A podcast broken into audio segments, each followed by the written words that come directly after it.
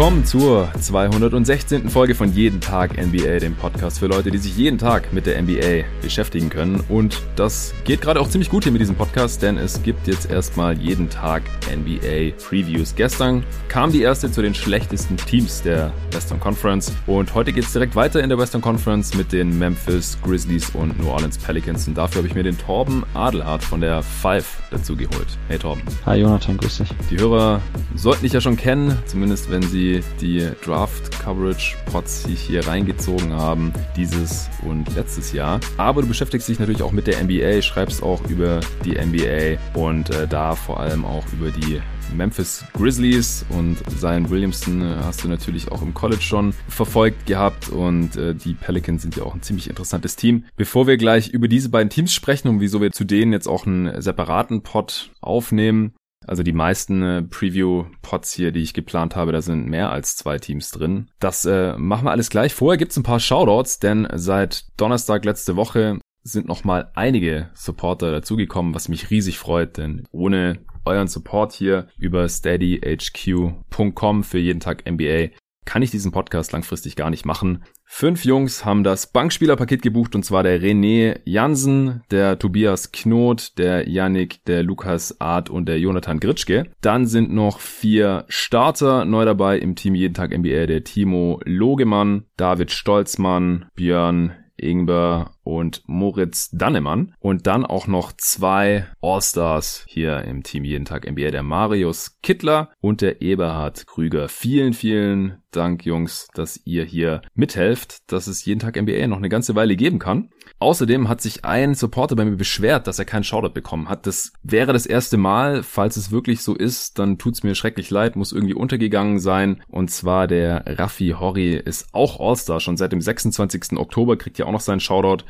Und kurz vorher am selben Tag ist der Tobias Reitz noch Starter geworden. Falls ich den auch vergessen haben sollte, kriegt er jetzt natürlich auch noch seinen Shoutout. Vielen, vielen Dank euch. Und falls der Shoutout doch schon irgendwo gewesen sein sollte, dann hält doppelt im Zweifel dann besser. Also falls ihr diesen Podcast auch gut findet und im Monat drei, fünf oder zehn Euro übrig habt, dann überlegt euch doch mal, ob ihr hier nicht mit ein Teil sein wollt beim Team jeden Tag NBA und mir helfen wollt, dass ich diesen Podcast auch noch über die nächste Saison so machen kann. Fünf Folgen die Woche sind geplant zu den verschiedensten Themen. Das habt ihr jetzt hier auch in den letzten Wochen und Monaten, vielleicht auch schon in den letzten anderthalb Jahren ja mitbekommen, was ich da inhaltlich so mache. Und das soll in Zukunft noch mehr werden. Und dazu brauche ich eure Hilfe. Könnt einfach auf steadyhq.com slash jeden Tag NBA gehen. Den Link findet ihr auch in der Beschreibung zu diesem Podcast. Außerdem haben mich in den letzten Tagen und Wochen immer wieder Hörer gefragt, wie nochmal der Rabattlink zu MyMüsli geht. Ich hatte ja mal eine Folge, die von MyMüsli gesponsert wurde, die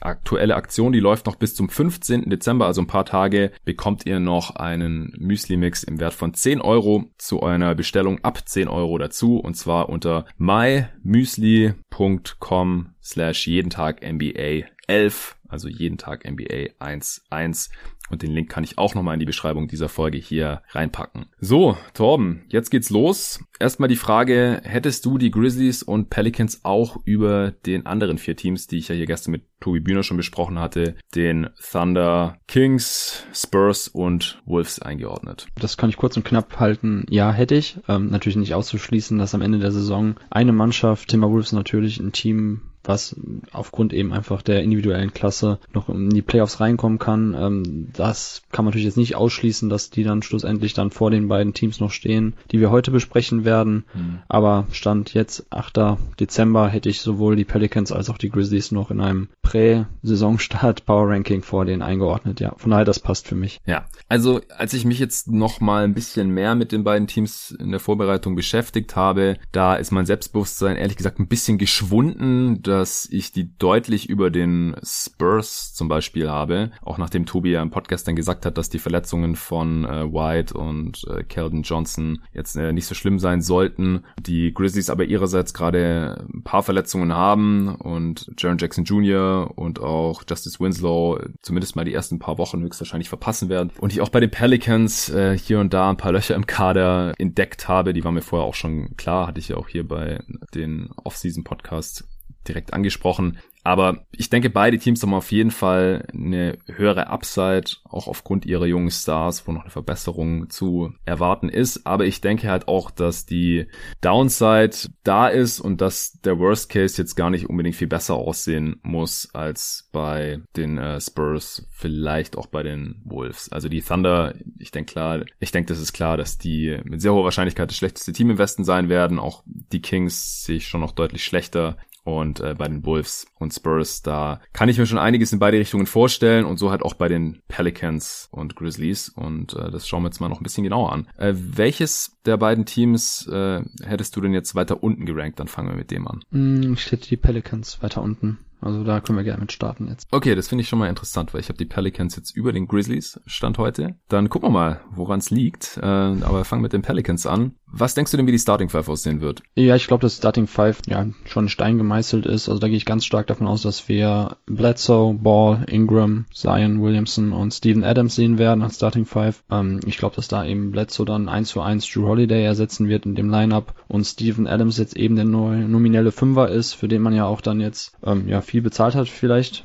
Da sind ja auch die Meinungen relativ, äh, gehen ein bisschen auseinander, wobei schon die Skeptiker, glaube ich, überwiegen, dass eben der Steven Adams Deal vielleicht äh, ja gar nicht so passend ist für die Pelicans. Mhm. Da werden wir bestimmt gleich noch ausführlich drüber sprechen. Aber oh, ich ja. gehe schon davon aus, dass das so die Starting Five sein wird, die wir dann auch ähm, über, über den Großteil der Saison sehen werden. Ja, ich gehe da auch von aus, aber ich könnte mir auch vorstellen, dass der neue Coach äh, Van Gundy im Verlauf der Saison relativ schnell merken wird, dass einfach zu wenig Spacing ist. Weil Adams absoluter Non-Shooter auf der 5, der hat in seiner NBA-Karriere einen Dreier getroffen. Zion hat letzte Saison auch viel zu wenig Dreier genommen, um da Offball irgendwie respektiert zu werden. Klar, als Cutter ist er extrem gefährlich, aber der hat bisher auch nur innerhalb der Zone so richtig funktioniert. Ingram letzte Saison zu einem sehr guten Shooter geworden. Ball auch, also beide hohes Volumen und im oberen 30er Bereich äh, ihre Dreier getroffen. Das müssen sie erstmal noch bestätigen und Bledsoe äh, ist einfach auch ein sehr, sehr wackeliger Shooter. Also für ihre Position jeweils kann man glaube ich schon sagen, dass Adams, Zion und Bledsoe fast Non-Shooter sind und dann halt mit Ball und Ingram zwei Spieler die es erst eine Saison so richtig gezeigt haben, dass sie da gefährlich sind. Und das kann ich mir halt vorstellen, dass es offensiv schon im Halbfeld ziemlich schwierig wird. Und dann hat man halt einen der besten Shooter der Liga-Historie im Kader in JJ Reddick. Und ich kann mir schon vorstellen, dass Stan Van Gundy ihn dann im Verlauf der Saison irgendwann in die Starting Five reinholen wird. Für wen würdest du denn sagen, Jonathan? Meinst du für Bledsoe oder für Ball dann? Äh, ich würde sagen für Ball. Äh, ich glaube, Bledsoe braucht man einfach als äh, Pick-and-Roll-Playmaker im Halfcourt, weil das kann sonst auch keiner so richtig. Also Ingram noch so ein bisschen, aber Balls Game ist das nicht. Zion kann natürlich am Ball auch was machen, aber ich denke, es würde dann Ball werden. Nicht, dass der dann, mhm. dass er irgendwie weniger spielt, aber ich denke, dass dann er eher von der Bank kommen würde von diesen fünf.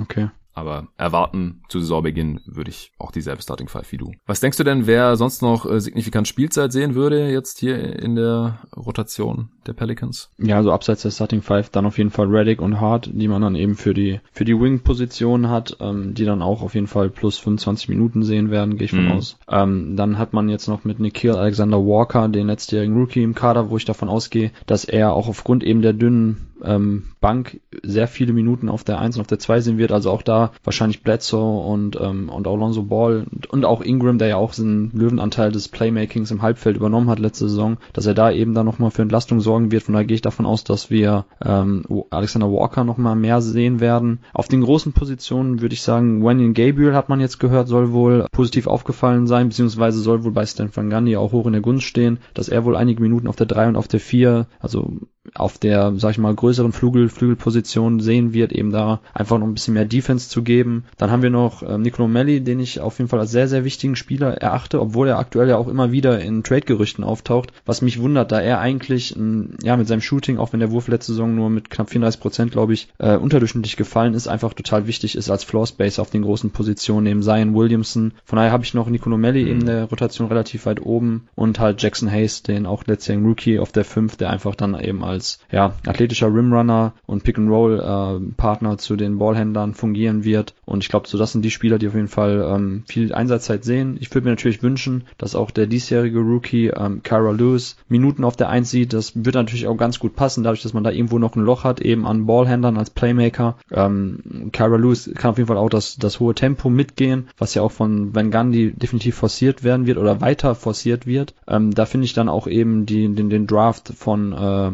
von Cara Lewis auf jeden Fall eine sinnvolle Addition, dass man da eben gesagt mhm. hat, okay, wir gucken noch jemanden, dass wir noch einen Ballhändler finden, der weiter das Tempo pusht, der auch Offball ein bisschen spielen kann. Das passt ja auch ganz gut, wenn man halt im Halbfeld dann Zion den Ball gibt oder Brandon Ingram, dass man eben mit Cara Lewis auch vielleicht noch einen Spielgestalter in der Hinterhand hat, der auch Offball agieren kann und den Dreier trifft. Ähm, das würde ich schon sagen, ist so, sag ich mal, die Kernrotation, die Spieler, wo denen ich die meisten Minuten geben würde. Ja, ich denk, ja, ich sehe es relativ ähnlich. Dass Melly getradet wird, wäre einigermaßen sinnlos, denn sie hätten ihn ja einfach in den Steven Adams Trade reinpacken können, dann hätten sich diese ganzen Akrobatiken mit den Sign Trades sparen können, für die mhm. sie ja den Thunder sicherlich noch mindestens einen Second Rounder mehr schicken mussten. Äh, Lewis, ich denke halt, dass nur einer von Alexander Walker oder Lewis Spielzeit bekommt, weil Ball äh, beziehungsweise Reddick, je nachdem, wer dann halt startet. Ich habe hier jetzt Ball reingeschrieben auf die Bank. Mhm. Äh, und, und Hart, wenn die jeweils ihre über 20 Minuten, 25 Minuten sehen, dann ist gar nicht mehr so viel Spielzeit über auf der 2 und eins, wenn dann halt Lewis oder Nikhil Alexander Walker spielen, dann ist für den anderen, glaube ich, keine Spielzeit mehr übrig, denn Bledsoe, Ingram, die werden ja auch ihre Minuten bekommen.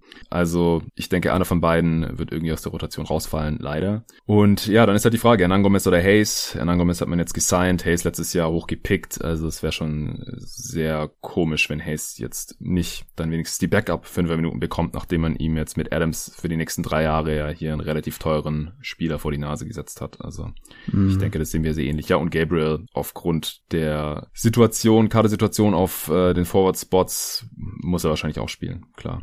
Äh, hast du einen Breakout-Kandidaten hier irgendwo ausgemacht?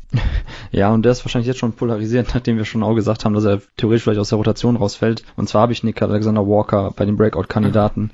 Viele hatten Alexander Walker vor der letztjährigen Draft äh, relativ weit oben auf ihrem Board, so was ich mitbekommen hatte. Für mich war er auf jeden Fall auch ein Top-10-Pick. Ja, er hat schon, sag ich mal, zu Saisonbeginn äh, gezeigt, warum manche ihn oben auf den Boards hatten und auch warum manche nicht. Also er ist natürlich schon ein sehr dynamischer On-Ball-Guard, der mit dem Ball in der Hand kreieren kann, der das Pick-and-Roll laufen kann, der Pull-Up-Würfe nimmt, aber er hat aber halt auch direkt zu Saisonbeginn eben gezeigt, dass er teilweise noch ein sehr, sehr schlechtes Decision-Making hat, ähm, sehr wild spielt, bisschen out of control und ähm, schlussendlich kam er dann ja auch, glaube ich, auf ein Offensivrating von 93, hatte ich für nochmal nachgeschaut mhm. gehabt, ähm, hatte aber auch eine vergleichsweise hohe Usage schon für einen Rookie mit knapp 23, aber äh, da hat man natürlich gesehen, dass er mit dem NBA-Spielstil oder generell mit der, mit der Competition noch überfordert war auf NBA-Niveau. Da kann ich mir schon vorstellen, dass er dieses Jahr eben den wichtigen zweiten Schritt geht, weil eigentlich hat er ähm, alles im Paket, was man sich von einem modernen Guard wünscht, der eben sowohl on als auch Offball ein bisschen spielen kann. Er hat eigentlich den Wurf, er hat ihn auch ganz gut getroffen, den Catch-and-Shoot-Dreier. Sprich, er kann auch neben anderen Ballhändler spielen. Und da würde ich mir schon wünschen, gerade weil eben Lonzo Ball gar nicht diese Komponente seines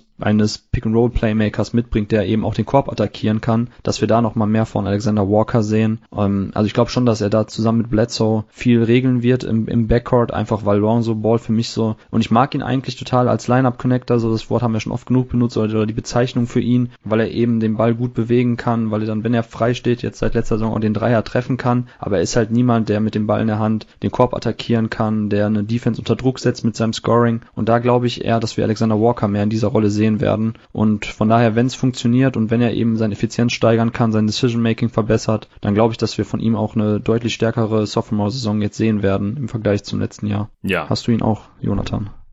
Äh, nee, ich habe da einen anderen Spieler, aber kurz okay. noch zu NAW. Ich war mhm. vor Start der letzten Regular Season auch ziemlich angetan von ihm. Ich hatte ihm, glaube ich, sogar auch mein Basket Basketball, Basketball.de äh, Manager-Team reingeholt und war da total enttäuscht, weil er ja gar nicht gespielt hat, hat am Anfang und wenn, dann war er nicht besonders gut. Ja. Also er hat am Ende ja auch sogar weniger Minuten als Zion gespielt, der nur 24 Spiele gemacht hat. Also unter 600 Minuten, du hast es schon angesprochen, er war sehr ineffizient. Und das kann eigentlich nur besser werden, denn wo war der so gut? War das in der Preseason oder in der Summer League? In einem von beiden hat er mir sehr, sehr gut gefallen gehabt und dann war ich schon ziemlich enttäuscht, dass es in der richtigen Saison dann nicht funktioniert hat. Aber es ist halt, wie gesagt, gar nicht so viel Spielzeit da als für Lewis und ihn. Und deswegen denke ich, wird im Endeffekt nur einer von beiden einen festen äh, Platz in der Rotation finden. Solange es keine Verletzten gibt, ist auch klar. Bledsoe ist auch immer mal wieder angeschlagen. Dann können natürlich auch beide ihre Spielzeit bekommen. Aber hast ja auf jeden Fall gerade schon einen sehr guten Case für Alexander Walker gemacht. Äh, mein Breakout-Kandidat wäre Zion Williamson, denn seine Rookie-Saison war ja ein bisschen underwhelming. Also erstens mal natürlich extrem wenig gespielt, aber er war halt auch überhaupt nicht fit. Und wenn man das halt mit den Erwartungen, als er gedraftet wurde, abgleicht, dann ist da noch sehr viel Luft nach oben. Und jetzt äh, hat er ja keine Minutenbeschränkung mehr und soll fit sein und so. Und da erwarte ich mir dann schon deutlich mehr als die 23 und 6, die er letzte Saison aufgelegt hat. Er war auch gar kein defensiver Playmaker mehr, was er am College ja noch gewesen war. Relativ wenig Rebounds auch geholt, also offensiv schon viele, aber 3,6 Defensiv-Rebounds pro Spiel ist schon fast ein bisschen peinlich mit seinem Körper.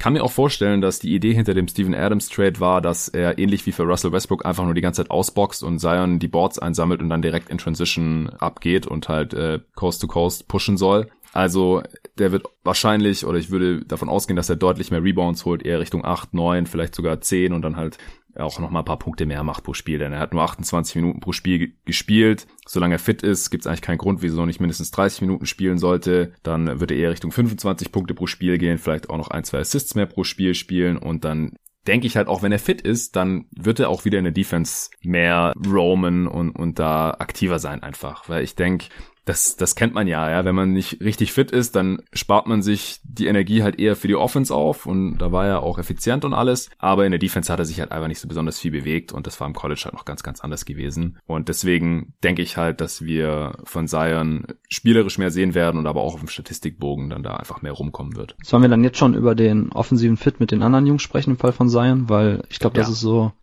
das Oberthema der, eigentlich für diese Saison. Ja, der ist nicht optimal und deswegen, äh, ich glaube auch nicht, dass Zion hier sein volles Potenzial schon auf, ausschöpfen wird. Also erstens mal klar, erst zweite Saison und so, aber mir gefällt der Fit mit den anderen Spielern eigentlich überhaupt nicht. Das hatte mhm. ich ja auch schon im einen oder anderen Pod erwähnt. Also ich verstehe diesen Trade and Extend Deal für Steven Adams überhaupt nicht. Wie sieht's da bei dir aus? Also ich verstehe ihn dahingehend, dass ich, dass ich mir vorstellen kann, sie wollten einfach ihre Post-Defense äh, verstärken. Also die Pelicans waren letztes Jahr einfach viel zu, viel zu schwach auf der Brust in der, in der eigenen Zonenverteidigung, also unterm Korb. Und dass man da einfach nochmal einen physischen ähm, Big Man haben wollte, neben Zion, neben Ingram, weil, äh, du hast ja schon angesprochen, Zion Williamson hat für mich vor allem defensiv letzte Saison enttäuscht. Ja. Also da, da hat er viel zu ähm, teilweise überaktiv agiert, sag ich mal. Da hat er noch versucht, irgendwelche wilden Blocks einzusammeln, aber er war ständig out of position und äh, ähm, auch die Help Defense, die sonst auch bei Duke schon eigentlich so gut zu tragen kam, fand ich jetzt nicht so gut. Also da hat er ja schlechte Rotationen gelesen, beziehungsweise falsche Rotationen erwartet, antizipiert. Das fand ich alles gar nicht so gut. Und da kann ich mir halt vorstellen, dass man jetzt wollte, dass man mit Adams eben jemanden hat, an den die anderen Jungs sich orientieren können, der da hinten dem Gegner in der Zone halt etwas entgegenstellen kann. Und das hat man mit Steven Adams. Aber ich finde halt den offensiven Fit überhaupt nicht gut. Also für mich ist Zion Williamson, ähm, er hat bei Duke ein total spannende Ansätze als, als Ballhändler auch gezeigt, der auch dann aus dem Face-Up mal den Korb attackieren kann. Mhm. Da fand ich jetzt letztes Jahr sein Ballhandling sah teilweise nicht mehr ganz so gut aus, waren ein paar wilde Aktionen, kann man aber auch darauf schließen, dass er vielleicht tatsächlich so ein bisschen, ja, zu viel wollte in manchen Aktionen und deshalb da ein bisschen äh, überdreht ist. Aber eigentlich würde ich mir wünschen, dass wir Zion noch viel öfters irgendwie in Pick-and-Roll-Situationen sehen, wo er den, den, den Screen stellt, dann zum Korb abrollt und da irgendwie auch in Short-Roll-Situationen was macht, den ja. Gegner noch per Dribbling noch attackiert und da stellt man mit Steven Adams eigentlich die Zone zu. Also wenn man Adams im Dunker-Spot positioniert, hat man da trotzdem auch, der, also spielt man der Defense total in die Karten, weil man dafür Zion überhaupt gar keine Freiräume schafft oder für Backdoor-Cuts von den anderen Jungs. Und ähm, da habe ich die Befürchtung, dass, dass, dass wir für Zion nicht die optimale offensive Rolle finden werden in diesem Jahr. Solange er neben Adams spielt und auch Eric Bledsoe, finde ich, ist nicht der perfekte ähm, Pick-and-Roll-Partner oder generell Aufbauspieler für Zion Williamson. Ähm, ja. Ich würde mir schon wünschen, der, dass wir ihn noch viel, viel öfters als, ähm, als äh, abrollenden Spieler in Pick-and-Roll-Situationen sehen nach einem High-Screen dass er da auch dann viel mehr mit dem Ball in der Hand noch macht. Und da habe ich wirklich die Problematik, man hat eigentlich gute Jungs für die Offense, wenn es darum geht, ähm, Spacing zu haben. Ich hätte jetzt auch, wir haben gerade gerade kurz über, über Starting Five Rotation gesprochen. Wenn wir so eine beste offensive Rotation oder, oder Aufstellung finden würden, ja würde ich sagen, da wird man Ball nehmen, da wird man Reddick nehmen, da wird man Melly nehmen, da wird man Ingram nehmen. Da hätte man einfach so viele Spieler noch neben Zion, die Shooting mitbringen, wo dann einfach der Platz viel, viel offener ist für ihn. Ich weiß nicht, wie siehst du das? Also wir, sollten wir wirklich so viel Steven Adams und Zion Williamson sehen in diesem Jahr? Er sollten nicht, aber wir werden es tun, denn Adams verdient jetzt knapp 30 Millionen und dann die nächsten zwei Jahre zusammen auch noch 35 Millionen und deswegen ist ist für mich eigentlich schon klar, der, der wird viel spielen, weil sonst braucht man ihm das überhaupt nicht zahlen. Also das ist anscheinend die Strategie. Das wird ja wohl auch mit Van Gundy abgesprochen sein, aber mir gefällt das auch überhaupt nicht. Also du hast gerade schon gesagt, Adams wird immer im Dunker-Spot rumstehen, denn wenn der sich irgendwie Richtung Perimeter be bewegt, dann respektiert ihn ja keiner und dann ist er aber auch nicht in Position, irgendwie angespielt zu werden, um dann halt zu finishen oder auf den Offensivrebound zu gehen oder sowas. Oder auch den Layup-Spot, wie es äh, Duncan und Leroux in ihrem Podcast genannt haben.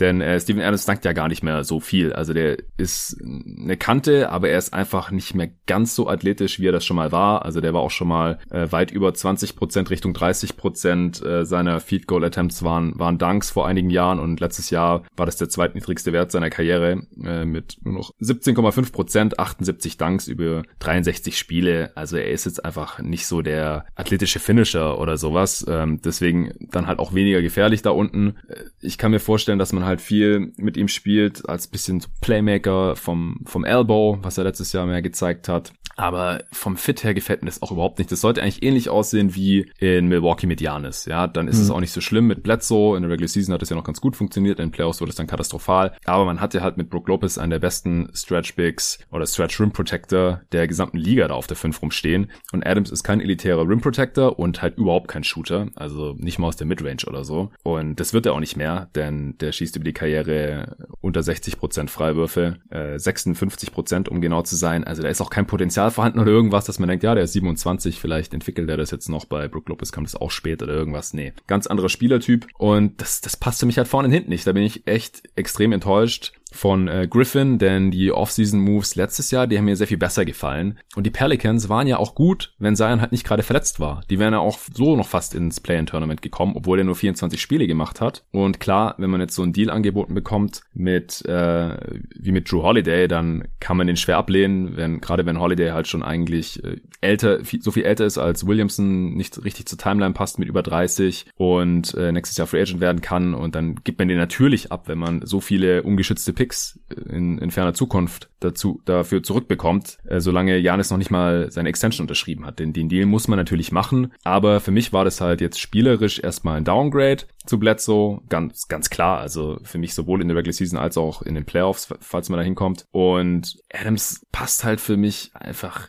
wirklich nicht. Also wenn es der einzige Spieler auf dem Court ist heutzutage, der, der nicht werfen kann, ist es okay. Aber wie gesagt, mit Bledsoe und auch Zion bisher hat man halt nochmal zwei Spieler, die für ihre Position relativ gesehen einfach Non-Shooter sind. Und deswegen mache ich mir da offensiv schon ein bisschen Sorgen um ja. die Pelicans. Die werden vielleicht das beste Offensiv-Rebounding-Team der Liga sein. Ich glaube, da waren sie letztes Jahr schon auf Platz zwei oder so. Also das wird richtig schwierig für gegnerische Teams, gerade wenn die nicht so groß spielen, da Adams und Zion vom offensiven Brett wegzuhalten. Aber es, das ist ja nichts, worum man eine Offense aufbaut oder so. Also die besten Rebounding-Teams der Liga, das korreliert auch nicht besonders mit Teamerfolgen, ehrlich gesagt. Also das, das sieht für mich schon relativ seltsam aus und man hat jetzt halt auch nicht so das Spielermaterial noch auf der Bank, um das irgendwie auszugleichen und dann äh, ganz viel äh, mit, mit Shooting zu spielen, um, um diese Lineups zu haben. Das geht eigentlich wirklich nur, wenn man diese Lineup aufs Feld wirft, die du gerade vorhin genannt hast, mit Reddick und, und Melly dann. Und das war's halt. Also viel mehr kommt da halt auch nicht mehr von der Bank. Und, und dann halt noch das Signing von Hernan Gomez und, und dass man halt diesen hohen Pick auf Jackson Hayes verwendet hat, das hatte ich letztes Jahr auch schon kritisiert, weil der mhm. für mich halt auch nicht wirklich zu Zion passt, langfristig gesehen. Und, und der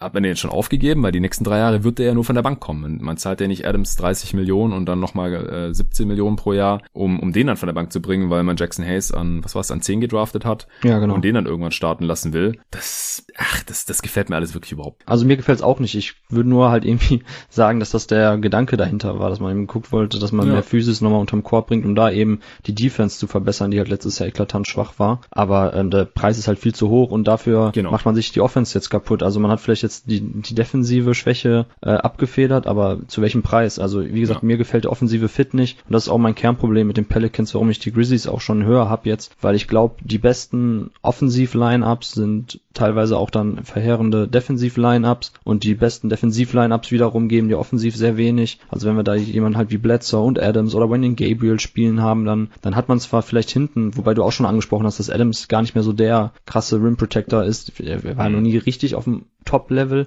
aber schon immer einer so, der, der ein bisschen underrated war, aber das hat auch schon jetzt abgenommen und ähm, also da tue ich mir auch echt schwer mit zu überlegen, so welche Lineups wirklich ein bisschen Two-Way-Potenzial haben, wo man sowohl offensiv eben ein gutes Offensivsystem laufen kann, wo man Spacing hat, wo man Leute hat, die mit dem Ball in der Hand kreieren können, die zum Korb ziehen können und zeitgleich aber auch in der Defensive eben switchen kann oder den Korb beschützen kann. Also da tue ich mir wirklich schwer mit da so die idealen Lineups zu finden und das ist auch der Grund, warum ich eben bei den Pelicans so ein bisschen meine Probleme habe für die kommende Saison.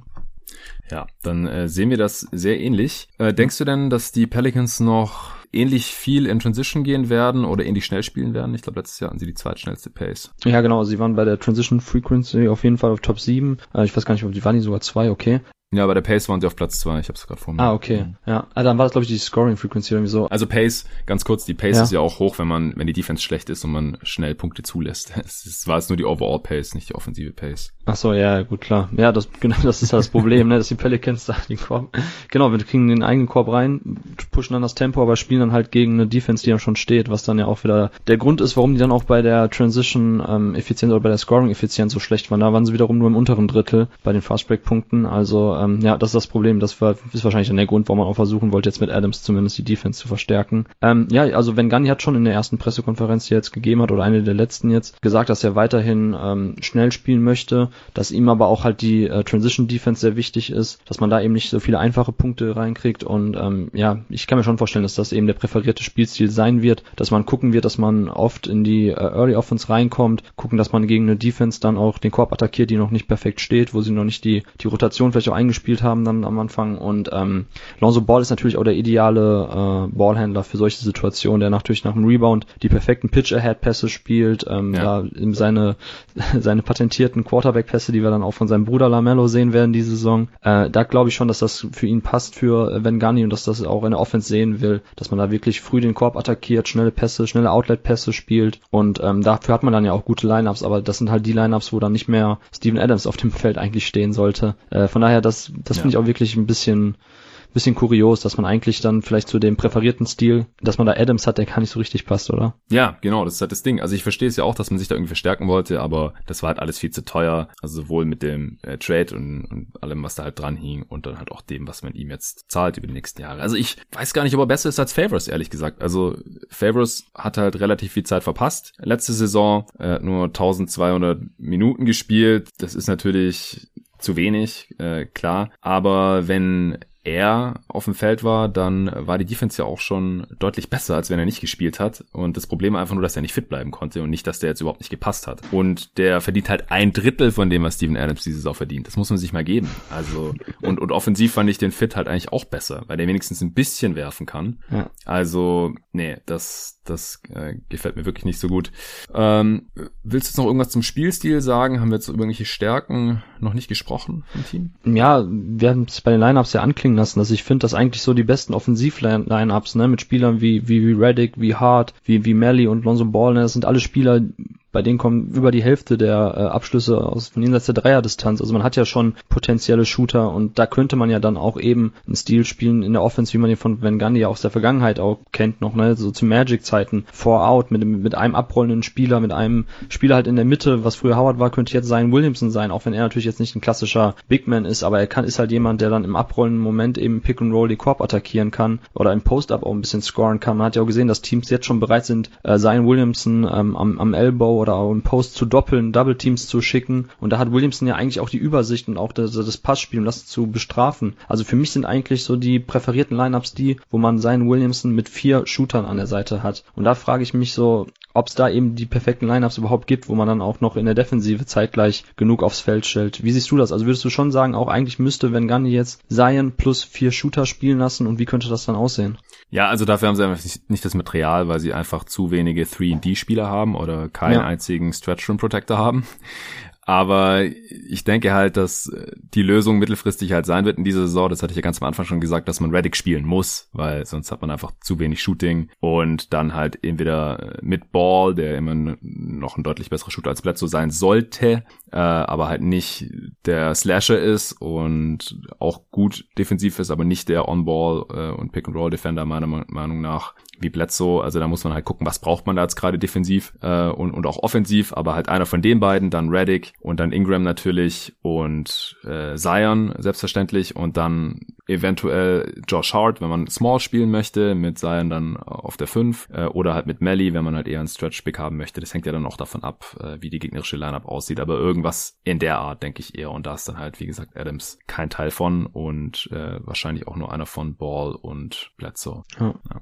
Ich habe jetzt gerade mal noch geschaut bei Impredictable.com, da kann man äh, einfach nur die offensive Pace sehen. Letztes Jahr waren die Pelicans da auf Platz 3, was die totale offensive Pace angeht. Ja, denkst du also, dass sie defensiv ein bisschen besser und offensiv ein bisschen schlechter werden im Schnitt? Letztes Jahr waren sie ja in beiden leicht unterdurchschnittlich. Glaubst ja. du, dass sie, dass sie jetzt in einem der beiden irgendwie überdurchschnittlich sein können? Ja, das ist genau. Ich glaube, die waren irgendwie 17 und 19 oder so bei Offensiv- und Defensiv-Rating. Genau, wie du sagst, beides halt leicht unterdurchschnittlich. Und ähm, das ist halt echt das, was ich mich frage und wo ich auch gespannt bin zu sehen. Ähm, das hängt für mich echt mit den Lineups zusammen, so, weil man halt fünf Spieler aufs Feld schicken kann, wo man eben sagt, okay, da können wir defensiv ein bisschen switchen, dann haben wir ähm, Steven Adams in der Drop Coverage stehen oder so und dann passt das. Dann würde ich mir schon vorstellen, dass man in der Flügelrotation, wenn man dann eben Winning Gabriel spielen lässt, der halt vor allem verteidigen, ähm, dass man da vielleicht stärker ist, aber andersrum würde da eben die Offensive dann einbrechen. Also das ist für mich echt mhm. die Frage, so, wo geht's mittelfristig bei den Pelicans hin? Was ist deren Spielidentität? Wollen die sich durch ihre Offense auszeichnen? Dann ist wieder die Frage, okay, Shooting hat man einerseits, aber andersrum dieses, dieses, dieses fehlende Two-Way-Potenzial bei den, bei den meisten Spielern, das ist ja das, was du gerade angesprochen hast, wo du auch Bauchschmerzen hast. Das finde ich echt schwierig. So von daher,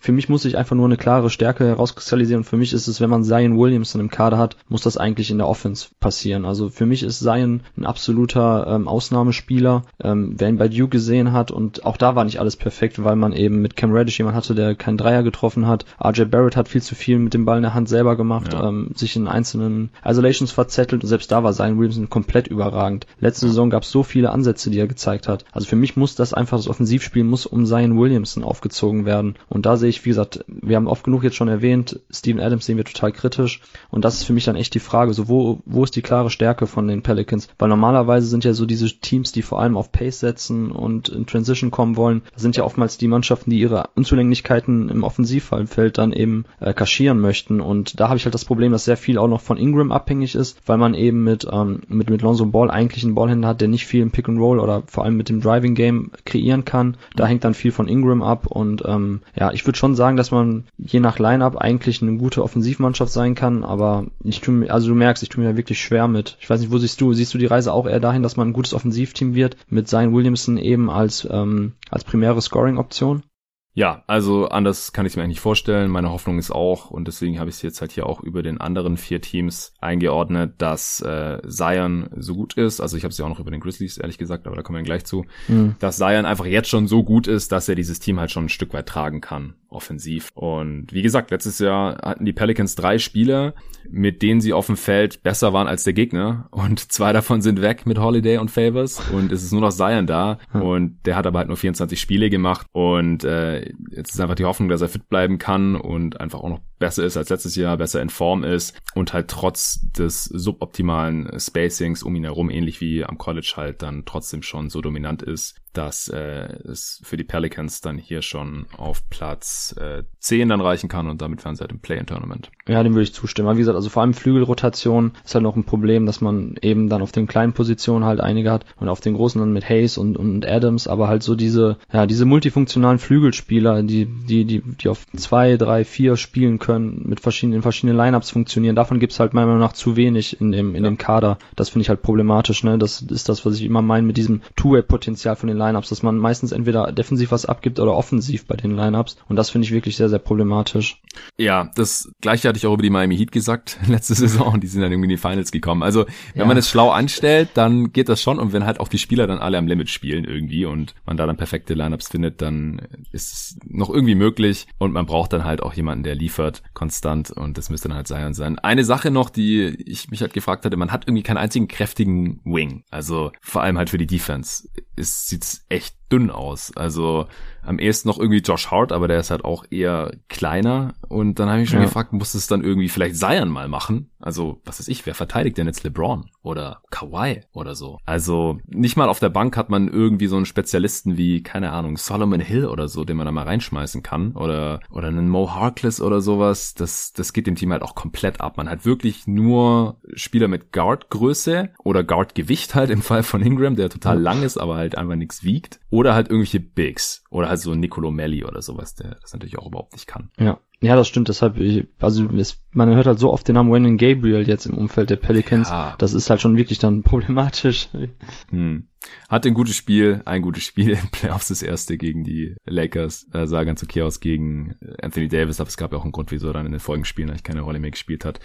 Ja, ja äh, wie sieht denn deine Prognose aus für die Pelicans? Wie viele Siege können sie im Best Case holen? Also im Best Case landen sie natürlich schon mal über 50 Prozent, würde ich sagen. Ähm, wahrscheinlich pendelt es sich dann irgendwo so knapp bei 38 oder so ein. Irgendwie so um den Dreh, würde ich sagen. Also das ist dann echt dann aber auch so Best Case im Sinne von Zion Williamson liefert total ab, ähm, Spacing funktioniert, Steven Adams kann ein produktiver Spieler offensiv und defensiv sein. Ähm, da muss schon viel funktionieren, man muss verletzungsfrei bleiben. Klar, das gilt natürlich für alle Teams immer, wenn wir ja. über, über Worst und Best Case sprechen. Ähm, aber ja, also dann muss, also für mich hängt da sehr, sehr viel von, von Zion ab und auch dem Fit dann eben mit Bledsoe und mit Adams, weil das halt zwei Spieler sein werden, die viele Minuten sehen. Aber wenn das funktioniert, wenn der Wurf fällt bei Bledsoe, ähm, dann kann es für mich natürlich schon ja, knapp unter 40 Siegen, würde ich schon sagen. Aber alles, was da drüber geht, wäre für mich schon eine krasse Überraschung eigentlich, weil wie gesagt, ich habe jetzt, ich bin nicht so positiv gestimmt bei den Pelicans, deshalb. Ja, kann ich nachvollziehen. Ich hatte den Best Case der Spurs auf 40 gelegt, weil ich die Pelicans jetzt über ihnen habe mhm. äh, und die Spurs waren das beste Team im, im letzten Pot. Äh, muss ich hier auch irgendwie noch ein paar Siege drauflegen. Ich habe jetzt mal 42 aufgeschrieben. Das ist dann natürlich schon deutlich über einer ausgeglichenen Bilanz, aber wie gesagt, ich sehe halt mit Zion, wenn er jetzt halt schon so ein Spieler sein kann, das Potenzial hat er halt schon. Also wir haben ja gesehen, was, also wollen jetzt echt niemanden mit Luka Doncic messen oder sowas, aber was der in der zweiten Saison schon abgerissen hat äh, und, und inwiefern der sein Team getragen hat, dann kann ich schon irgendwie sehen, dass, dass die Pelicans auch über 40 Siege holen und äh, wenn, wenn Gandhi hier die richtigen Lineups findet, ähnlich wie Spolstra letztes Jahr in Miami und natürlich müssen alle fit bleiben, das ist klar. Worst Case, wo siehst du den? Also ich habe mir jetzt 25 Siege aufgeschrieben. Ja, ich auch. Ja, auch 25? Okay. ja, exakt. Gut, weitermachen. ja, genau. Also das wäre umgerechnet, letzte Saison hatten sie, wo haben wir es?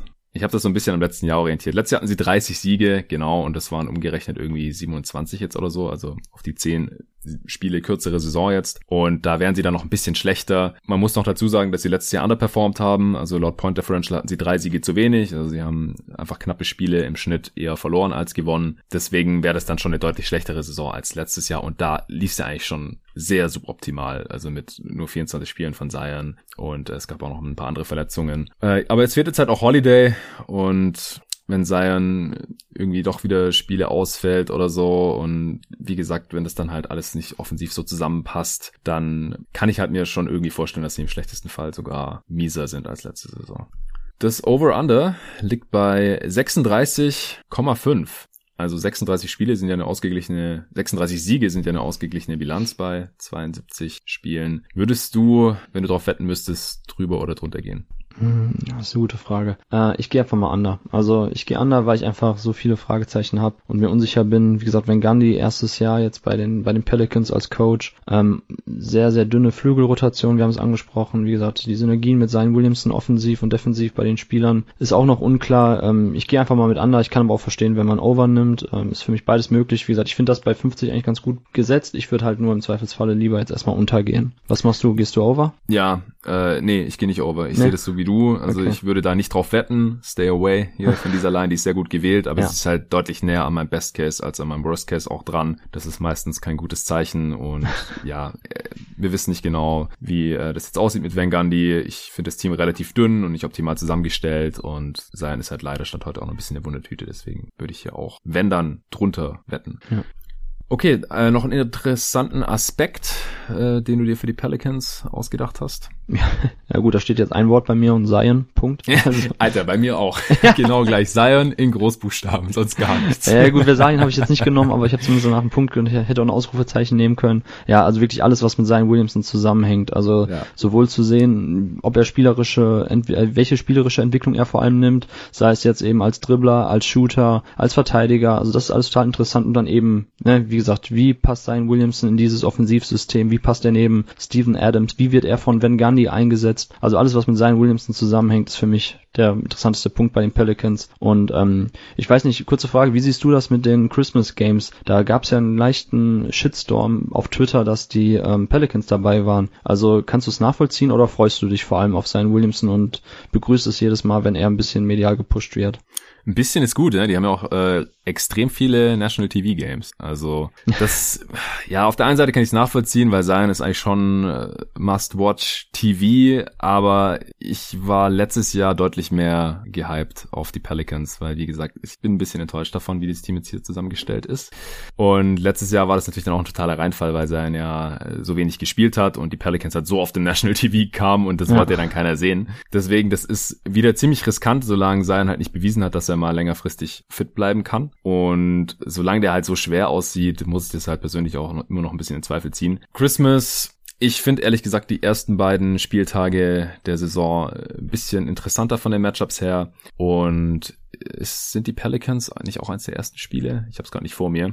Also ich finde es nicht so tragisch. Also mhm. die Nuggets und, und die Pelicans sind, sind wahrscheinlich so die äh, beiden Teams mit den wenigsten Fans hier im Christmas Game Slate, aber Zion und Jokic sind halt auch so sehenswert, dass ich das durchaus nachvollziehen kann. Also sie sind einfach spektakulär beide auf ihre Art und Weise und deswegen finde ich es völlig in Ordnung, wenn der hier drin ist. Ja, ja, genau. Nee, stimme ich zu. Deshalb, also für mich Zion Williamson super, super interessant zu sehen, wie er sich diese Saison entwickeln wird und halt wie, wie die Pelicans auch als Team aussehen werden. Ja, ist auch ihr bestes Asset, oder? Ja, ja, klar, zweifelsfrei. Also, ja. und, natürlich Steven Adams mit seinem tollen Vertrag. Das ist, auch, das ist der mieseste Vertrag tatsächlich, den habe ich mir aufgeschrieben habe. Ja.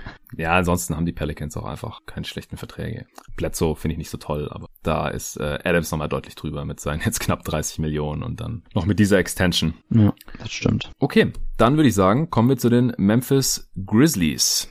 Ich habe es jetzt, wie gesagt, hier eigentlich unter den Pelicans noch eingeordnet und jetzt äh, müssen wir dann auch natürlich drüber sprechen, wieso du das ein bisschen anders siehst. Ich hatte vorhin ganz zu Beginn des Pods schon mal kurz angesprochen. Jaron Jackson Jr. ist jetzt noch raus gerade mit, äh, was hat er nochmal, Knieverletzung? Ne? Ähm, ja, der hatte ja einen Meniskusriss. Ja, genau, Meniskus war's. Und Justice Winslow hatte eine Hüftenverletzung, da ist gar nicht so genau bekannt, was es ist und das hat er jetzt auch schon richtig lang. Und beide werden jetzt zum Saison Saisonstart nicht fit sein, verpassen dadurch natürlich auch die Vorbereitung.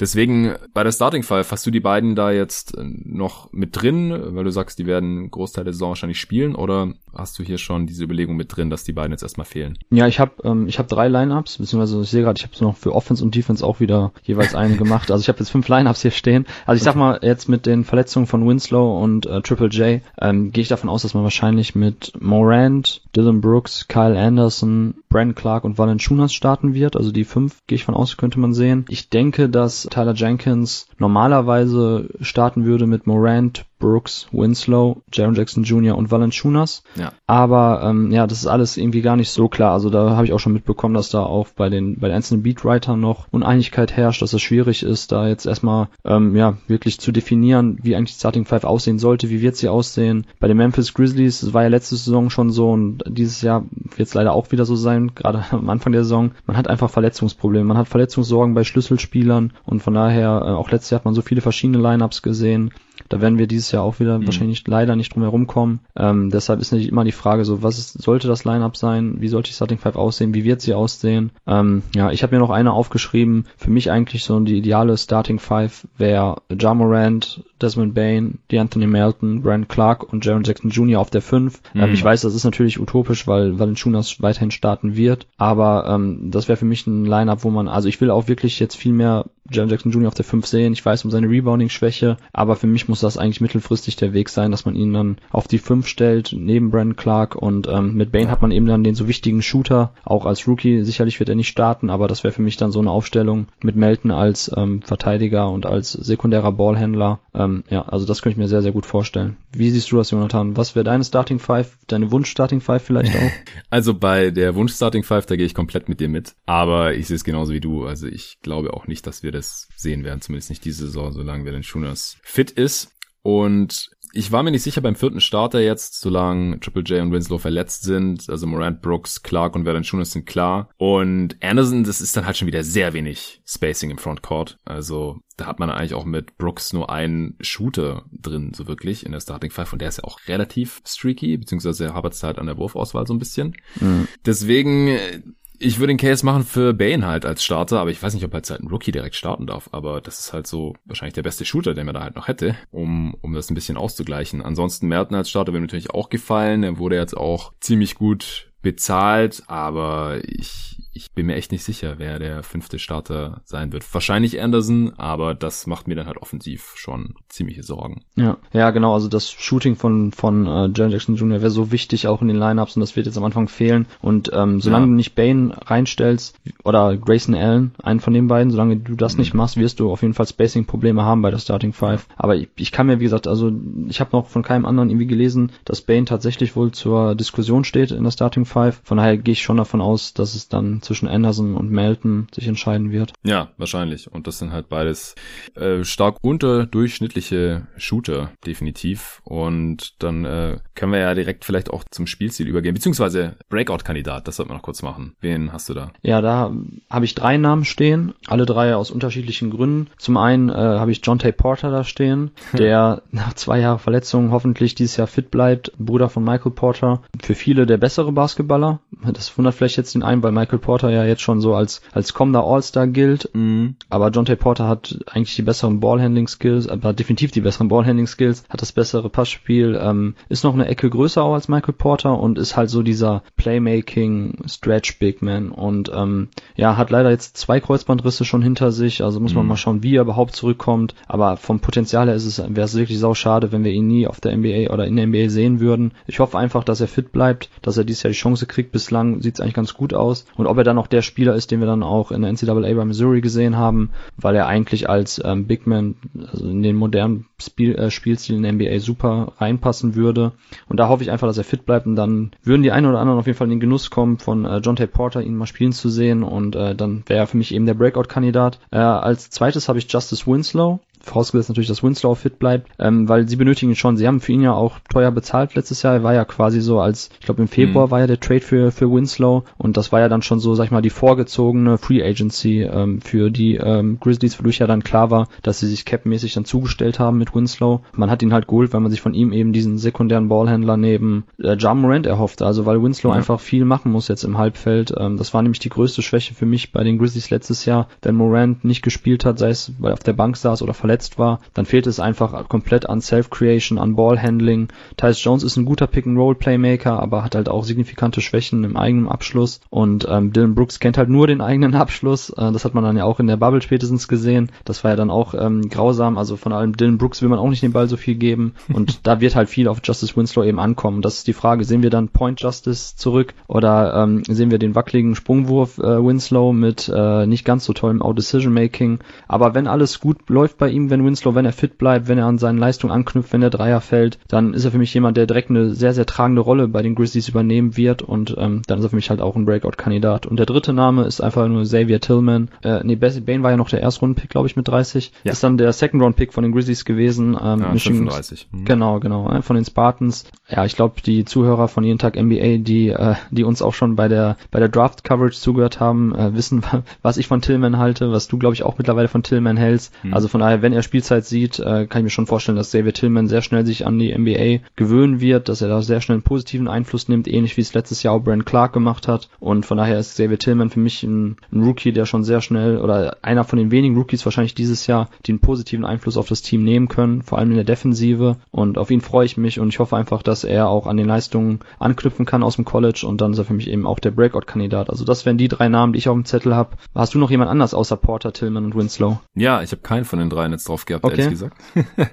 äh, zu Tillman noch zu den Hörern, die unseren äh, Big Prospects der Draft 2020 nicht gehört haben, den, ich, den wir zusammen aufgenommen haben. Da hatten wir tatsächlich Tillman über Wiseman eingeordnet und auch im Go-To-Guys Draft Power Ranking. Wenn ihr wissen wollt, warum, denn Wiseman wurde an zwei gezogen und Tillman an 35, dann hört einfach in den Pod nochmal rein. Der ist ein paar Tage vor der Draft vor einigen Wochen erschienen. Also ich habe mir auch Brandon Clark nochmal aufgeschrieben. Der hat zwar als Rookie schon extrem überzeugt und auch unsere Erwartungen, weil wir haben ja beide auch extrem viel von ihm gehalten vor der Draft. Ich hatte ihn, glaube ich, auf drei auf meinem Board oder so. Und also unsere Erwartungen hat er im Prinzip in Anführungsstrichen nur erfüllt.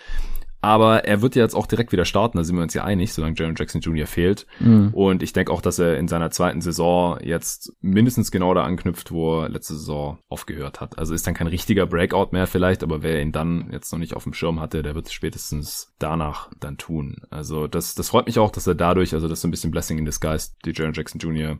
Verletzung oder auch Justice Winslow, weil sonst würde der vielleicht starten auf der 4, weiß ich nicht, mhm. dass Clark wenigstens jetzt hier mal mindestens 30 Minuten pro Spiel wahrscheinlich sehen wird, weil weil die haben da einfach jetzt gerade auch niemanden mehr so wirklich in der Rotation. Es sei denn, äh, John Tay Porter ist, ist direkt fit oder äh, Tillman so spielt direkt viel als Rookie da. Aber ansonsten sind die da halt auch ja, relativ dünn einfach. Oder Anderson spielt viel auf der 4. Könnte auch sein. Aber ich denke, Clark ist da die überzeugendste Option. Und Ja Morant, also wer als Rookie schon so loslegt, das ist jetzt äh, im Prinzip eine ähnliche Argumentation wie, wie bei Zion, den ich ja auch schon genannt hatte bei den Pelicans vorhin. Also ist die Saison der Grizzlies, die steht und fällt natürlich mit äh, Ja Morant, das hast du ja gerade auch schon beschrieben, warum das spielerisch der Fall ist. Aber ich habe sie jetzt halt auch heute hier in einem Extra-Pod, genauso wie die Pelicans, weil ich halt die Upside sehe, die ich bei den anderen Teams so nicht sehe. Also der, der Kader ist zwar äh, vielleicht unterm Strich auch ein bisschen besser oder hat nicht so massive äh, Löcher hier bei diesen beiden Teams, aber in erster Linie ist, sind, halt, sind die Gründe halt Zion und Ja Morant, die halt als Rookies schon dieses absolute Superstar-Potenzial mehr als aufblitzen lassen haben. Und solche Spieler, die machen halt in der Regel in der zweiten Saison auch nochmal einen Schritt nach vorne. Und dann äh, ist Morant halt endgültig in, in dieser All-Star und Richtung All-NBA-Diskussion drin. Und das, das würde ich halt schon von ihm erwarten. Ich weiß nicht, ob er das dann Breakout nennen will. Er hat letztes Jahr schon 18 und 7 aufgelegt. Ich könnte mir halt sehr gut vorstellen, dass er über 20 Punkte im Schnitt macht und äh, Richtung 8 oder 9 Assists geht. Vielleicht äh, seinen Dreier ein bisschen konstanter trifft. Das wäre ziemlich wichtig, vor allem Pull-Up-Dreier. Sein Volumen da auch ein bisschen hochschrauben kann und äh, defensiv noch ein bisschen besser wird. Also alles ist vielleicht ein bisschen viel verlangt, aber da gibt's auf jeden Fall hier und da noch Upside, die er schon realisieren kann. Ja, ich glaube, wir haben einfach Breakout anders definiert. Ich glaube, ich habe ja, da eher so die Sleeper Picks und äh, aber ansonsten hast du mit allem recht, was du sagst. Und genau, das passt gut zu sein, der Quervergleich, weil Morant eben auch einer der wenigen Spieler ist, der schon im zweiten Jahr einfach ein Team komplett schultern kann. Ja. Ja, ansonsten haben wir es ja gerade schon ein bisschen angesprochen, jetzt gerade halt zu Beginn der Saison und da muss man halt gucken, wann und wie kommen Jackson und Winslow zurück. Also ich mache mir halt Sorgen ein bisschen um die Offense. Du hast ja auch vorhin schon angesprochen mit Playmaking im Halfcourt, Absatz von Morant und Spacing. Ja, also wenn die halt wirklich mit äh, Morant, Brooks, Clark, Valanciunas und dann Anderson starten, dann ist es halt noch schlechteres Shooting-Lineup als äh, bei den Pelicans, denke ich, über die wir gerade schon gesprochen haben. Und dann äh, müssen sie halt auch gucken, dass sie in Transition kommen, weil im Halbfeld wird es dann auch schwer. Ja, das, das stimmt. Also Shooting ist die signifikante Schwäche letztes Jahr gewesen. Man kann es dieses Jahr immer noch als, als Schwäche eben anführen. Das ist halt, finde ich, auch legitim zu kritisieren, dass man für Winslow getradet hat, ob er wirklich jetzt so der perfekte mhm. Spieler ist. Ich weiß nicht. Und ich meine, die, die Draft von ähm, Desmond Bain macht total viel Sinn. Also der ja. war wirklich der ideale Spieler, den man jetzt ziehen musste. Aber er ist halt auch der Einzige, der genau diese signifikante Schwachstelle angehen kann. Ne? Nämlich, dass man auf dem Flügel einen, einen zuverlässigen Shooter hat, den man ähm, über Blöcke schicken kann, der nach dem Pin-Down hochgehen kann. Auch so die, die, diese Wurfvariabilität von Desmond Bain, die wir im College gesehen haben, die ist wird dringend benötigt bei den Grizzlies. Aber ähm, ist natürlich schon, schon hart, wenn so diese Schwäche, die man letztes Jahr hatte, eigentlich nur von einem Rookie jetzt wirklich angegangen wird und in der Free Agency sonst weiter nicht. Also ja, deshalb, also in, in den besten Offensiv-Line-Ups wird wahrscheinlich Desmond Bain stehen müssen, zwangsläufig, mhm. um eben das Shooting zu liefern. Ja, ich meine, letztes Jahr schon die fünf wenigsten Dreier genommen nach äh, Three-Point Attempt Rate ja. und und die acht schlechteste Quote gehabt. Also das war schon ein relativ großes Problem und da ist jetzt zum Beispiel Jay Crowder noch drin, ja, der dann weggetradet wurde. Der aber nicht getroffen hat, ne? Muss man ja, sagen. der hat Memphis nicht so gut getroffen, stimmt. Der hat nichts, Attempt Rate hat er wahrscheinlich hochgezogen, Quote genau. eher runter. ja, der hat, stimmt, der hat erst in Miami wieder richtig angefangen zu treffen. Ja. Aber ich, allgemein denke ich, muss man das auch nochmal erwähnen. Also die Grizzlies waren halt nach der Trading Deadline schon auch ein anderes Team. Und da darf man jetzt halt auch die Platzierung der, der letzten Saison vielleicht gar nicht zu hoch hängen, ja, weil das Team dann halt doch schon relativ anders aussieht als das bis zur Trading Deadline der letzten Saison zumindest. Ja. ja, was denkst du denn, was die Stärken sein werden in Memphis? Ja, also die Stärken sind natürlich schon irgendwie, dass man Athleten auf allen Positionen hat, dass man mit äh, Jamorant und Jaron Jackson Jr., wenn er wieder fit ist und da ist, einfach ein, ein wahnsinnig gutes Pick and Roll oder beziehungsweise Pick and Pop Tandem hat ähm, mhm. vom Ballhändler und Big Man. Also das ist schon, also da beide auch so jung sind, ist das eigentlich jetzt mittel- und langfristig. Sollte da jedem Fan in Memphis, Tennessee das Wasser im Munde zusammenlaufen, wenn man an die beiden Jungs denkt. Äh, für mich ist Jackson Jr. wahrscheinlich auch der spannendste ja, Stretch Big, den wir in der NBA haben, in, dem, in der Altersklasse. Ja der natürlich noch seine, seine Schwächen hat, an denen er arbeiten muss. Rebounding finde ich jetzt gar nicht so spannend, weil, ne, du hast es gerade schon angesprochen, bei den Pelicans sollte man, glaube ich, defensiv Rebounding gar nicht so hoch aufhängen, gerade wenn Jackson Jr. auch neben Valanciunas gespielt hat, ist irgendwo auch klar, warum da die Rebound Percentage nur so gering ist. Ähm, aber das ist für mich natürlich so, dass, dass du schlechthin Jamorant und Jaron Jackson Jr., das ist dann eben die Stärke. Generell, Jamorant ist einer der dynamischsten, agilsten Ballhändler, den wir jetzt schon in der NBA haben in dem Alter. Ähm, er ist, er gehört jetzt schon zu den besten Drivern. Ich glaube, er hatte die fünfmal meisten Drives äh, von allen NBA-Spielern. Ich glaube nur halt Westbrook, Doncic, DeMar Rosen sind glaube ich öfters noch zum Korb gezogen als er mhm. und Trey Young weiß ich gar nicht, irgendwie so auf jeden Fall vier, fünf ungefähr ähm, und hat da halt schon gezeigt, dass er einfach mit seinen Drives so viel für die Spieler kreieren kann. Ähm, ne? er, er zwingt einfach immer wieder die defensive Rotation, die Help Defense, spielt dann den Kick-Out-Pass, macht die Drop-Off-Pässe zu den Bigs im, im Dunker-Spot oder halt zu den abrollenden Spieler. Er ist auch einfach so ein, so ein genialer Spielgestalter, einfach durch sein Ballhandling, was exorbitant gut ist, jetzt, äh, was man auch nicht gedacht hat. Also er war schon auf dem College wahnsinnig gut mit dem Ball in der Hand, konnte durch verschiedene Dribble-Moves einfach Freiräume für sich kreieren und das hat man jetzt auch schon in der letzten Saison gesehen. Das habe ich auch kaum für möglich gehalten. Natürlich ist er ein super Athlet, aber man darf einfach nicht vergessen, was er auch für ein gutes Ballhandling hat, was er für äh, Live-Dribbling-Pässe spielen kann mit beiden Händen. Äh, das ist schon wirklich Wahnsinn und äh, dadurch kreiert er einfach schon so viel für seine Mitspieler und wenn da noch auch die Dreier besser fallen, wenn er da besseres Spacing nochmal um sich herum hat, ähm, dann würde ich schon sagen, ist für Ja Morant äh, Sky the Limit und das ist halt dann die große Stärke offensiv, dass man eben mit Morant so einen wahnsinnig guten Ballhändler hat. Äh, und dann finde ich halt noch die Defensive gut. Also du hast es ja schon angesprochen nach dem äh, nach, nach der Trading Deadline. Man ist generell während der Saison in jedem Monat besser geworden defensiv. Ähm, ich glaube, ich weiß gar nicht, ob es Februar war. Irgendwann war man auf jeden Fall auch äh, Zweiter, glaube ich, in Defensivrating oder sogar Erster. Ähm, also da hat man auch gesehen, dass man einfach jetzt eben mit den jungen Athleten, mit den Spielern, die verschiedene Positionen verteidigen können, äh, Brent Clark äh, kann switchen, Jen Jackson Jr. kann switchen, kann vor Guards bleiben. Da ist man dann einfach so variabel, dass man dann auch eben eine Offensive des Gegners irgendwie ein bisschen zum äh, Erliegen bringen kann. Und das sehe ich halt als ganz große Stärke, dass man diese defensive Variabilität hat, dass man switchen kann, dass man mit Valanciunas aber auch noch jemanden hat, den man Drop spielen lassen kann, der dann eher im Post verteidigt, der physisch ist, der dagegen hält. Und ähm, ja, also das ist für mich das Ding einfach, dass in der Offensive John Morant und Jaron Jackson Jr. und in der Defensive halt so viel, so viele variable Verteidiger auf dem Feld stehen können. Ähm, das ist für mich eben so das Nonplusultra bei den Grizzlies. Würdest du auch die Defense sehen oder siehst du eher jetzt irgendwie die Offense mittlerweile im Kommen? Nee, also jetzt erstmal nicht. Mittelfristig dann vielleicht, wenn Bane startet, wenn Jaron Jackson Jr. gut zurückkommt, wenn Morant äh, mindestens das Level hält und wahrscheinlich macht er halt noch einen Schritt nach vorne, äh, dann kann das offensiv auch auf jeden Fall in die richtige Richtung gehen, aber defensiv äh, finde ich auch das deutlich bessere Ende. Also auch mit dieser Starting Five mache ich mir jetzt erstmal ohne Winslow und Jaron Jackson Jr. mache ich mir defensiv eigentlich relativ wenig Sorgen. Also jetzt vielleicht nicht elitär, dafür hat man vielleicht noch ein bisschen zu viele junge Spieler drin auch. Und ja, es fehlt halt auch, solange Winslow nicht fit ist, so ein bisschen dieser äh, bullige Wing Defender. Ja, das ist ja mhm. wieder Brooks. Ähm, Melton ist auch, der hat zwar eine lange Wingspan, aber ist halt auch eher ein Guard Defender eigentlich als ein Wing Defender. Bane äh, hat zu kurze Arme. Ja, Anderson ja, also da braucht man Winslow schon und deswegen fand ich den Trade eigentlich auch ganz gut. Ja, da hat man halt nochmal so einen, so einen sehr kräftigen Wing, aber der kommt ja dann hoffentlich irgendwann wieder. Also ist halt auch die Frage so ein bisschen bei Winslow, der hat dann auch echt lang kein Basketball mehr gespielt. Und auch davor war der immer wieder verletzt. Also da mache ich mir noch ein bisschen Sorgen. Das ist, hm. also hatte ich mir jetzt bei den Schwächen auch zumindest mal mitnotiert, jetzt halt diese Verletzungen hier, weil es heißt halt jetzt, sie können im Laufe des Januars zurückkommen, aber ich glaube halt, dass mit dieser Saison jetzt mit relativ vielen Spielen immer noch in relativ kurzer Zeit, es wird wenig trainiert werden und so und ich mache mir da ein bisschen Sorgen, wie dann halt Spieler, die komplette Vorbereitung verpasst haben und lang keinen Basketball mehr spielen konnten und so, inwiefern die dann halt direkt helfen können bei einem Team, das in die Playoffs möchte. Und die Grizzlies sind halt auch einfach nicht so super tief. Die haben viele interessante Spieler, aber gerade auch bei John Tay, man weiß jetzt nicht, ob der überhaupt schon irgendwas Positives beitragen kann. Jetzt äh, zu Beginn. Gorgie Jang, denkst du, der wird spielen? Also, äh, wenn man halt noch einen traditionellen Fünfer braucht, ist der irgendwie halt noch da und dann geht's halt schon Richtung, ja, Grayson Allen, John Conchar, äh, Jones. Ja, es ist, es ist nicht so die klassische Playoff-Team-Kadertiefe, finde ich. Oder siehst du das anders?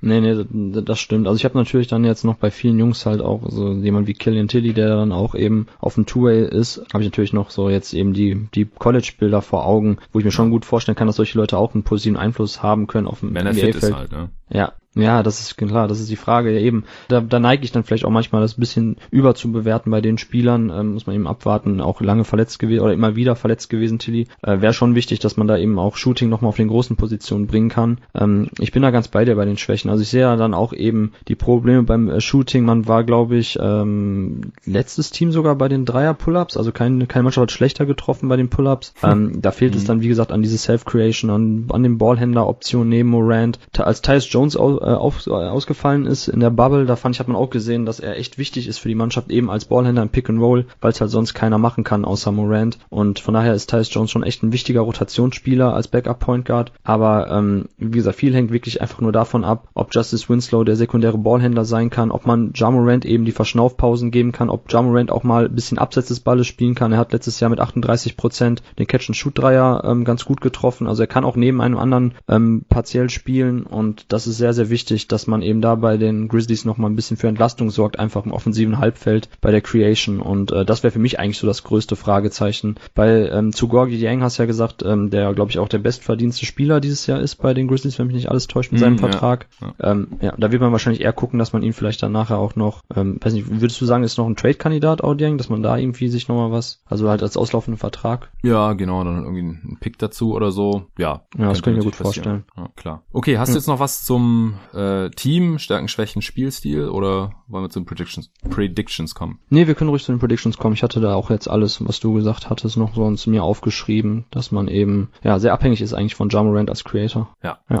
Okay, wo liegt dein Best Case für die Grizzlies? Ja, ähnlich wie die Pelicans. Deshalb fand ich auch sehr passend, dass du die beiden halt in ein Tier jetzt gepackt hast. Ähm, bei, den, bei den Grizzlies würde ich auch sagen, irgendwie Platz 7, Platz 8 ist schon im absoluten Best Case drin. Gesundheit vorausgesetzt natürlich, aber dass man jetzt am Anfang eben schon auf Jaron Jackson Jr. verzichten muss, einige Spieler, äh, einige Spiele finde ich schon ja nicht so gut, weil da kann es halt mhm. halt auch schnell einen richtig schlechten Start geben. Also dass man wirklich vielleicht schon aus den ersten zehn Partien nur zwei oder drei gewinnt, halte ich nicht für ausgeschlossen. Ich habe jetzt leider nicht im Kopf, wie die ersten ersten Matchups aussehen bei den Grizzlies. Mhm. Aber ich kann mir schon vorstellen, dass man dahingehend jetzt erstmal schwerer in die Saison kommt, ähnlich wie letztes Jahr eigentlich auch. Aber das Ziel muss schon eigentlich sein, dadurch, dass man letztes Jahr auch schon so nah dran war an den Playoffs und auch wenn es weiterhin für mich bei den Grizzlies noch gar nicht so darum geht, jetzt unbedingt in die Playoffs reinzuziehen, wichtig ist jetzt einzelne Spiele zu gewinnen. So für mich ist eigentlich das Wichtige, dass ich die Rotation finde, dass sich ein Spielstil jetzt weiter herauskristallisiert, eine Identität, dass man spielerische Fortschritte macht. Also kein Spieler bei der Rotation ist jetzt besonders Playoffs erfahren oder ein Veteran,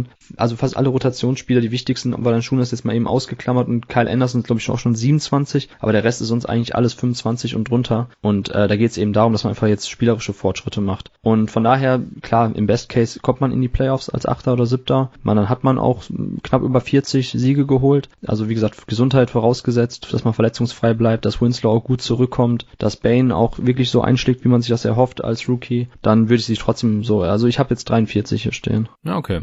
Ja, ich habe ein bisschen weniger. Ich habe jetzt mir 40 ganz genau aufgeschrieben. Also okay. im Prinzip selber Best Case wie die Spurs, bisschen weniger als die Pelicans. Und wenn jetzt aber diese Verletzungen nicht wären, dann hätte ich sie wahrscheinlich mit den Pelicans hier im Best Case gleich auf oder vielleicht sogar besser. Aber das hat mir jetzt schon ein bisschen Dämpfer verpasst. Ich habe jetzt gerade mal mir die ersten paar Spiele der Grizzlies angeschaut auf dem Schedule und da spielen sie einmal gegen die Hornets und zweimal gegen die Cavs. Also drei Siege sind schon ja, mal relativ okay. safe, würde ich sagen. ja, stimmt. Stimmt.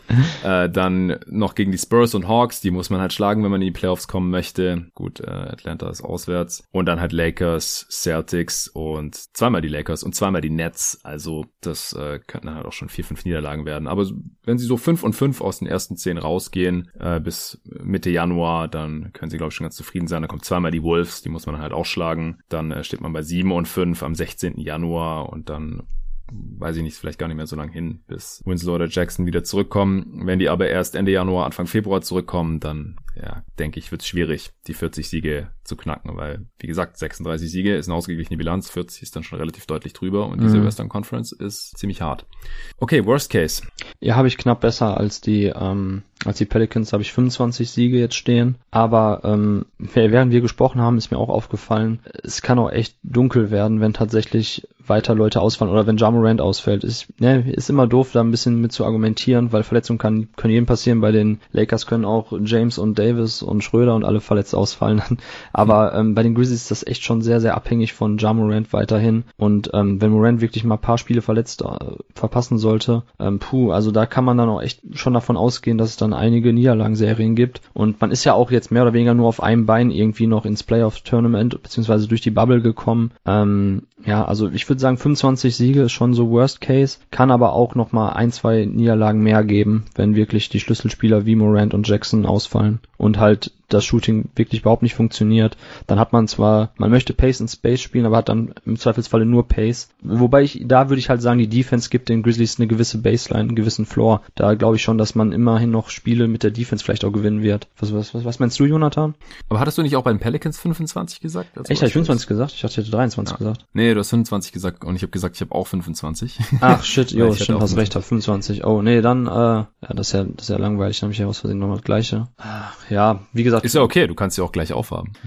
Ja, komm, dann bleibe ich dabei. Ne? Wie gesagt, durch die Defense gebe ich ihnen dann halt noch, noch einen etwas höheren Floor und nimm dann irgendwie, ich bleib bei 25, aber kann auch dann 26, 27 im Worst Case geben.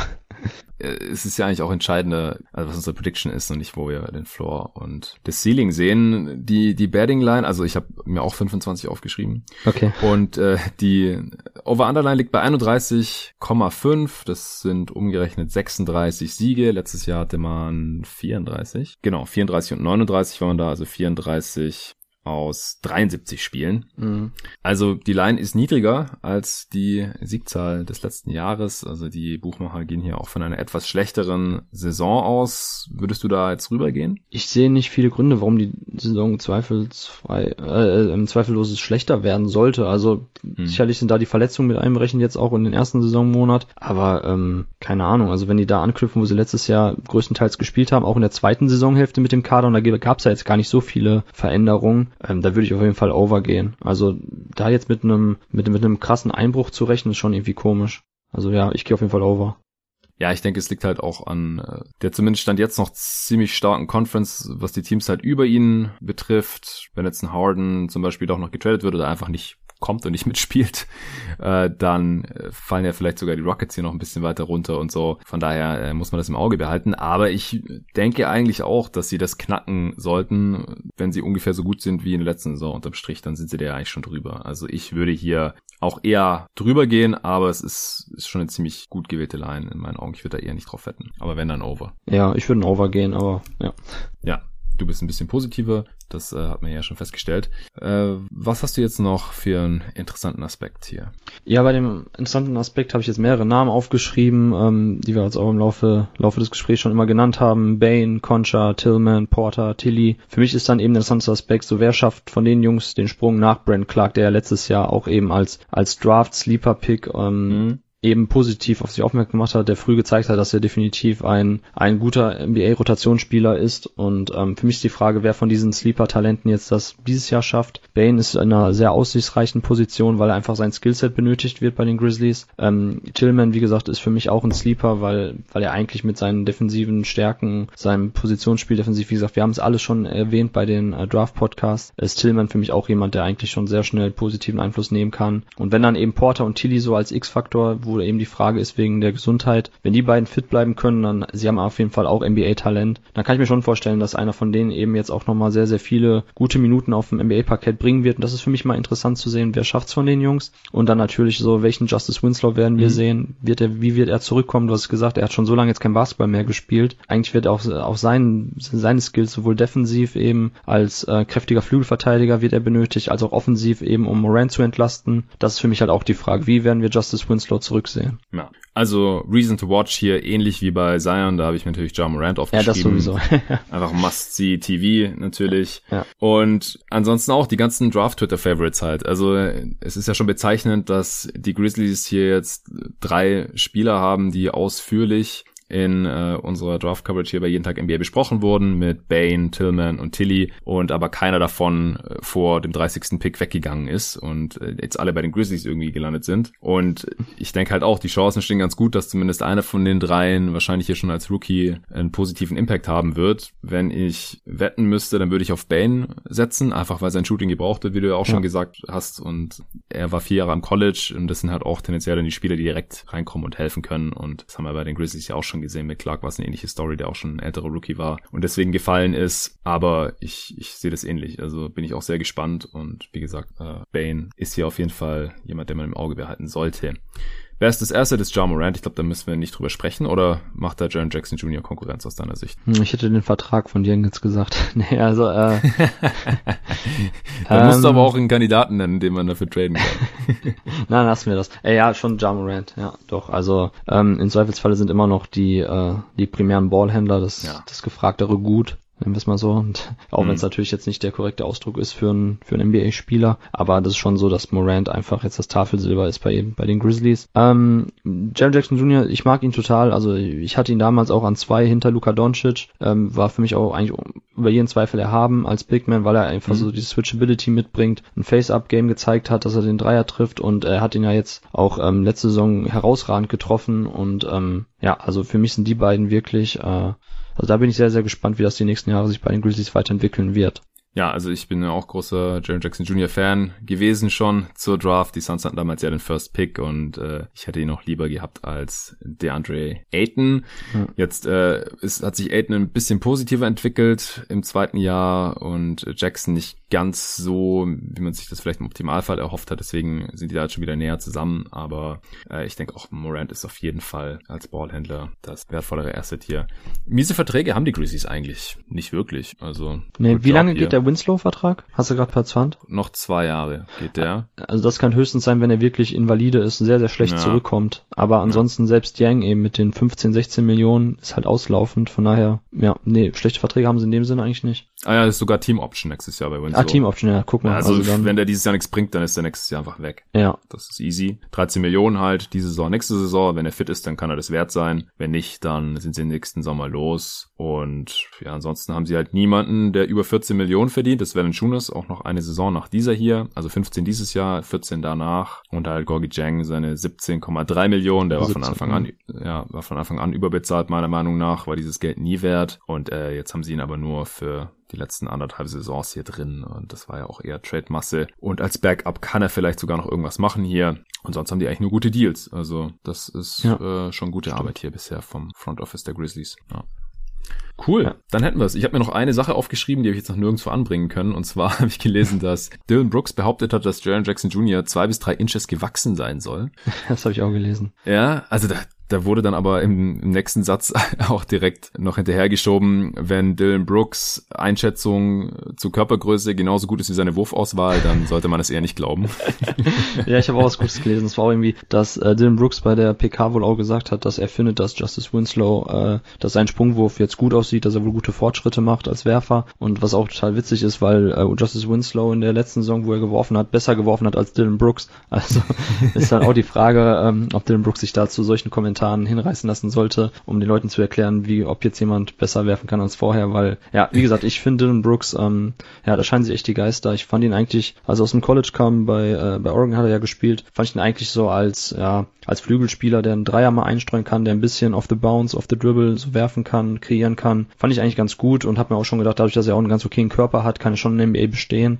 Aber ich finde seine Rolle eigentlich zu groß und gerade in der Bubble hat man dann ja auch gesehen, als er dann viel mehr machen wollte und musste, dass er das eigentlich nicht effizient leisten kann. Also für mich ist, ist Dylan Brooks halt jemand, ähm, ja, weiß ich nicht. Also wird, wird auch nicht schaden, wenn er eine kleinere Rolle spielen würde. Ja, ist halt hier auch die Frage, wer, wer dann die Minuten bekommt. Also mittelfristig vielleicht Bane. Ja, ich hoffe.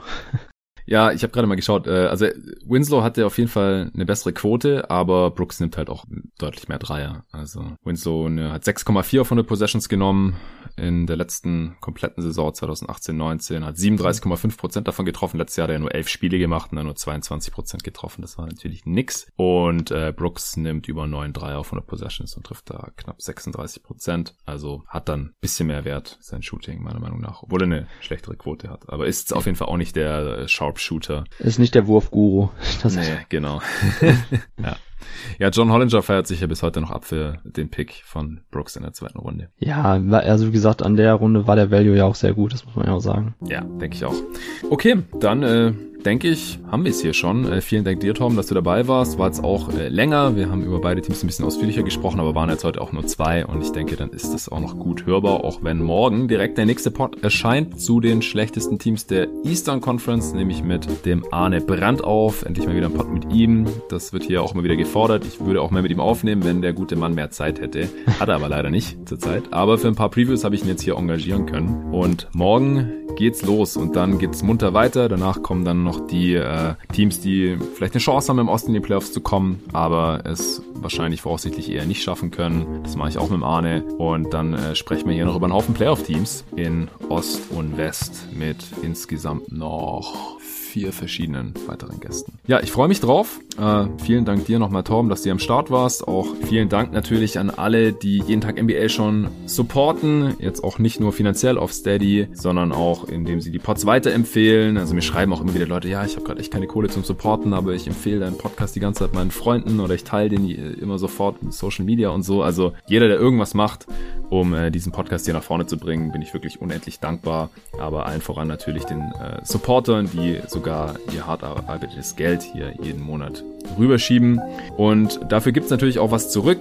Äh, der Input von den Supportern ist ja jetzt auch schon hier in die ersten beiden Previews eingeflossen. Ich hatte ja auf Steady gefragt. Da kann ich ja Beiträge verfassen, die dann halt nur die Supporter sehen und die dann da kommentieren können oder abstimmen können, je nachdem. Und deswegen hoffe ich auch, dass ich hier mit diesen Previews hier allen Hörern und vor allem natürlich den Supportern gerecht werden kann. Vielen Dank dafür und bis morgen. Mach's gut, Jonathan. Danke für die Einladung. Ciao.